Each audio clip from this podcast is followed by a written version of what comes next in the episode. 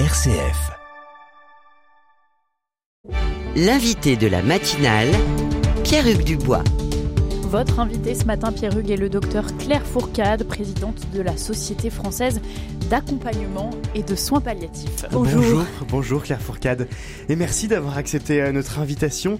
Le Figaro s'est procuré l'avant-projet du gouvernement sur la fin de vie. Le texte comporte trois volets, les soins d'accompagnement, les droits des patients et l'aide à mourir. Aucune mention du mot euthanasie et suicide assisté dans le texte. Pour autant, pour vous, Claire Fourcade, est-ce que cet avant-projet franchit une ligne rouge? Absolument, plusieurs même. Voilà, euh, avant d'être présidente de la SFAP, je suis d'abord médecin de soins palliatifs. Et nous, les soignants, on prend la parole dans ce débat, pas parce qu'on a des convictions ou des opinions, mais parce qu'on a une expérience et des compétences. Et donc, on vient amener cette expérience et ces compétences de l'accompagnement des personnes en fin de vie dans le débat. C'est ce qu'on a essayé de faire dans nos relations avec le ministère. Donc on a découvert comme vous ce projet de loi dans le Figaro.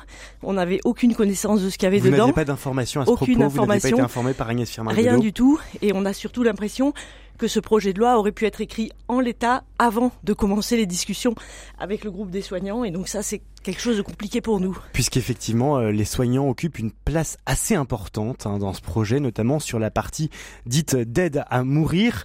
Euh, c'est aux soignants de s'occuper des patients euh, de bout en bout, en tout cas d'être avec les patients de bout en bout. Pour les soignants qui émettaient déjà de très nombreuses réserves, peut-être qu'il y a une impression de ne pas avoir été entendu Absolument, c'est le moins qu'on puisse dire. Euh, on a fait hier soir une réunion de, du groupe de soignants avec lesquels on travaille maintenant depuis 18 mois, qui sont des soignants qui sont tous concernés par l'action de la fin de vie, la gériatrie, l'oncologie, euh, la, neurologie et donc euh, les infirmiers, puisqu'ils sont aussi impliqués très lourdement dans ce projet. Et donc on s'est réunis ensemble avec cette impression commune de n'avoir absolument pas été entendus, mais encore moins que ce qu'on aurait pu imaginer. Et donc euh, c'est à la fois, je pense, pour nous de la tristesse, de l'inquiétude, beaucoup d'inquiétude pour l'accompagnement des patients. Ce qu'on avait dit, c'est qu'on voulait préserver la relation de soins et que ça nous paraissait important que la relation de soins entre le soignant et le patient euh, soit le mieux protégée possible de ce projet. Et on est impliqué du début à la fin, à toutes les étapes, y compris même à des étapes qu'aucun pays n'a jamais imaginées.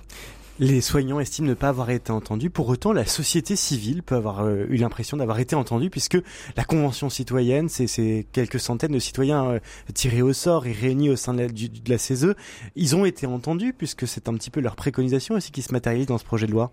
Et c'est très important ce que vous pointez parce que dans ce débat, on est devant ce défi-là de comment à la fois on rassure les Français qui légitimement sont inquiets de la façon dont leur vie va se terminer ou celle de leurs proches et comment on tient compte aussi de l'expérience de, de, des personnes en fin de vie.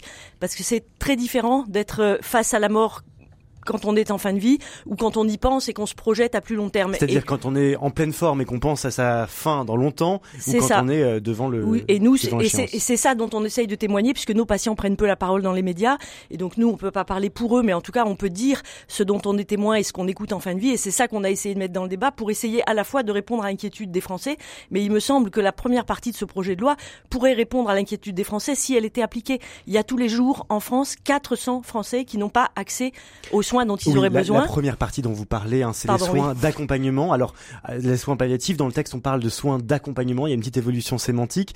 Euh, ces soins palliatifs, ils occupent là aussi une grande part du pro de, de cet avant-projet.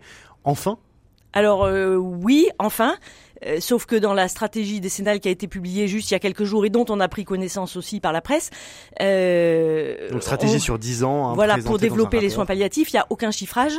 Actuellement, en tout cas pour 2024, il n'y a aucun budget qui a été dégagé pour mettre en place les soins palliatifs. Un point qui fait pourtant consensus. Ça, tout le monde est d'accord. La Convention citoyenne, le CCNE, l'Académie de médecine, tout le monde est d'accord que c'est la priorité. 400 Français tous les jours qui n'ont pas accès, qui ne sont pas soulagés comme il faudrait, et légitimement, euh, ça inquiète tous nos compatriotes de, de se demander s'ils seront accompagnés correctement. Et nous, ça nous semble être la priorité qui fait consensus. Le projet de loi sur l'aide à mourir est extrêmement clivant. Il va percuté de plein fouet. Est-ce si clivant Est-ce qu'il n'y a pas un consensus dans l'opinion publique justement? Alors, il y a peut-être un, une apparence de consensus. Euh, parce que souvent, quand on pense à ces questions-là, on n'a pas forcément vu tous les enjeux qu'il y a derrière. Euh, là, on propose que l'euthanasie puisse être faite par des proches, euh, en sous-entendant que le proche est toujours quelqu'un de bienveillant et, et, et- et que ça n'aura pas d'effet sur lui. Euh, enfin voilà, il y a, il y a beaucoup de choses qui sont pour nous des éléments très inquiétants. Euh, Et donc pour vous, les, les citoyens n'ont pas bien conscience des enjeux. Pourtant, les, les citoyens tirés au sort au sein de la CESE ont travaillé pendant pas mal de semaines sur le sujet, ont eu l'impression d'avoir un peu une connaissance. Ils ont vu de nombreuses euh, personnalités qui sont venues leur parler. Alors, Et- on a, au moment de la convention citoyenne, on avait fait la, pro- la proposition que ces citoyens, ils viennent dans le service de soins palliatifs le plus proche de chez eux. Pas des services de soins palliatifs triés sur le volet, mais le plus proche de chez eux, pour qu'ils se rendent compte que parfois il faut faire 50 km pour aller dans le, soin- le service le plus proche, qu'ils se rendent compte que parfois ce service est en difficulté, mais qu'ils voient aussi tout ce qui est possible. Parce que c'est une chose de, de discuter de ces questions de manière théorique, et c'est une question, une, une autre de voir le réel. Et nous, c'est ce qu'on aimerait mettre dans ce débat, c'est le réel. Je dis pas du tout que les Français n'ont pas conscience. C'est Mm. la plus, beaucoup ont été confrontés à la question de la fin de vie, souvent de manière difficile. Mais nous, ce qu'on dit, c'est que beaucoup de choses sont possibles et qu'on pourrait faire beaucoup mieux et que c'est certainement ça pour nous qui est la priorité. Et en tout cas, il va être clivant au niveau des soignants, ça c'est certain. Et le monde du soin est actuellement en très grande difficulté.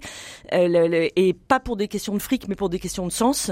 Euh, beaucoup de soignants s'en vont, quittent le métier. 180 000 infirmiers diplômés ne travaillent Pas, pas, pour comme des questions de fric, mais aussi pour des questions de D'abord sens. pour des questions de sens, c'est-à-dire que ce qu'on nous demande parfois n'a plus de sens. Travailler toujours plus vite, toujours moins bien, toujours faire toujours plus avec toujours moins. À un moment, on devient malgré nous maltraitant et ça n'a pas de sens pour nous. Et il vaut mieux partir que de faire quelque chose qui n'a pas de sens. Et moi, je crains qu'avec ce projet, on vienne aggraver encore la crise du sens que traverse le monde du soin.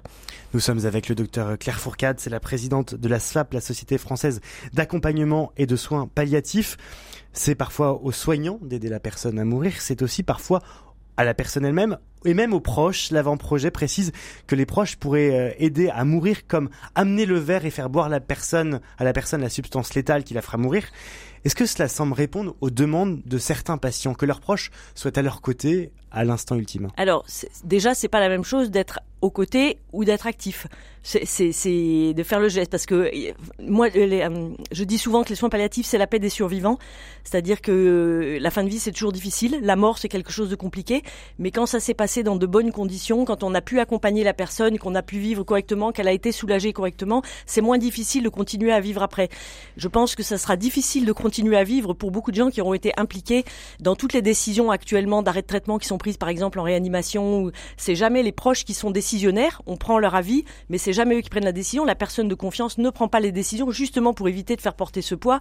Et là, je pense que, voilà, on ne mesure pas l'impact que ça peut avoir. Il y a une étude en Suisse qui est en train de sortir sur l'impact du suicide assisté sur les proches, euh, et on voit que les deuils sont beaucoup plus compliqués que pour des morts accompagnées.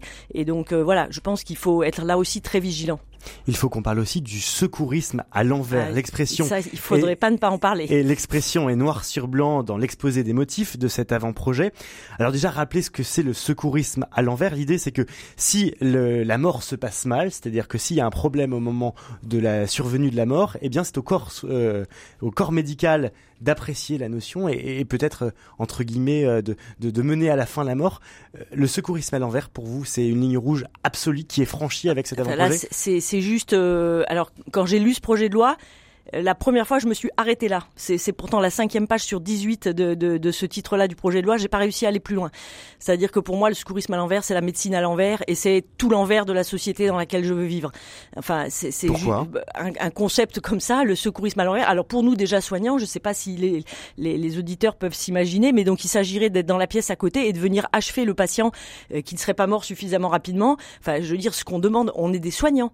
Moi, je- j'ai choisi la médecine et j'ai choisi les soins palliatifs quand j'étais jeune étudiante en médecine parce que j'ai constaté les conditions dans lesquelles des personnes terminaient leur vie et que je me suis dit que c'était pas possible, pas acceptable et qu'on devait pouvoir faire mieux. Et que 30 ans après, la seule chose qu'on ait à proposer, ce soit d'achever les, les patients et que ce soit à moi qu'on le demande, euh, voilà, C'est- juste. euh, Est-ce que vous aviez anticipé ce, cette expression? Est-ce que vous saviez que c'était dans les tuyaux? J'ai jamais entendu cette expression nulle part. Je sais pas qui euh, a eu l'idée de ça, qui a pensé qu'un soignant pouvait avoir envie de faire du secourisme à l'envers. Mais, mais, enfin voilà, pour moi c'est surréaliste, mais un peu à l'image du débat qu'on vient de traverser. Et il y a le poids des mots aussi. Il n'y a pas ou à peine de mention d'euthanasie et de suicide assisté dans le texte. Seulement une aide active à mourir. Pour vous, c'est une euthanasie déguisée, cette aide Oui, à bien mourir sûr. Bien sûr. Ce modèle-là, c'est un modèle qui est très proche, tout ce qui nous est proposé est très proche du modèle belge. Dans ce, dans ce proposition de loi, euh, de ce projet de loi aussi, le médecin décide seul il peut demander l'avis, il doit demander l'avis de deux autres médecins, mais il n'est pas obligé de les suivre et ils sont pas obligés de se réunir. C'est-à-dire pour faire une sédation profonde, la loi nous impose une réunion collégiale. On doit discuter avec l'ensemble de l'équipe et avec un médecin extérieur et après le médecin prend la décision. Là, on n'est pas obligé de se réunir et on n'est pas obligé de Hmm. tenir compte de l'avis des gens qu'on a demandé. Donc on est très près du modèle belge et pour nous, euh, voilà, toutes les lignes rouges sont franchies. Merci beaucoup, docteur Claire Fourcade, ce matin d'avoir été l'invité de la matinale. Je rappelle que vous êtes la présidente de la Société française d'accompagnement et de soins palliatifs.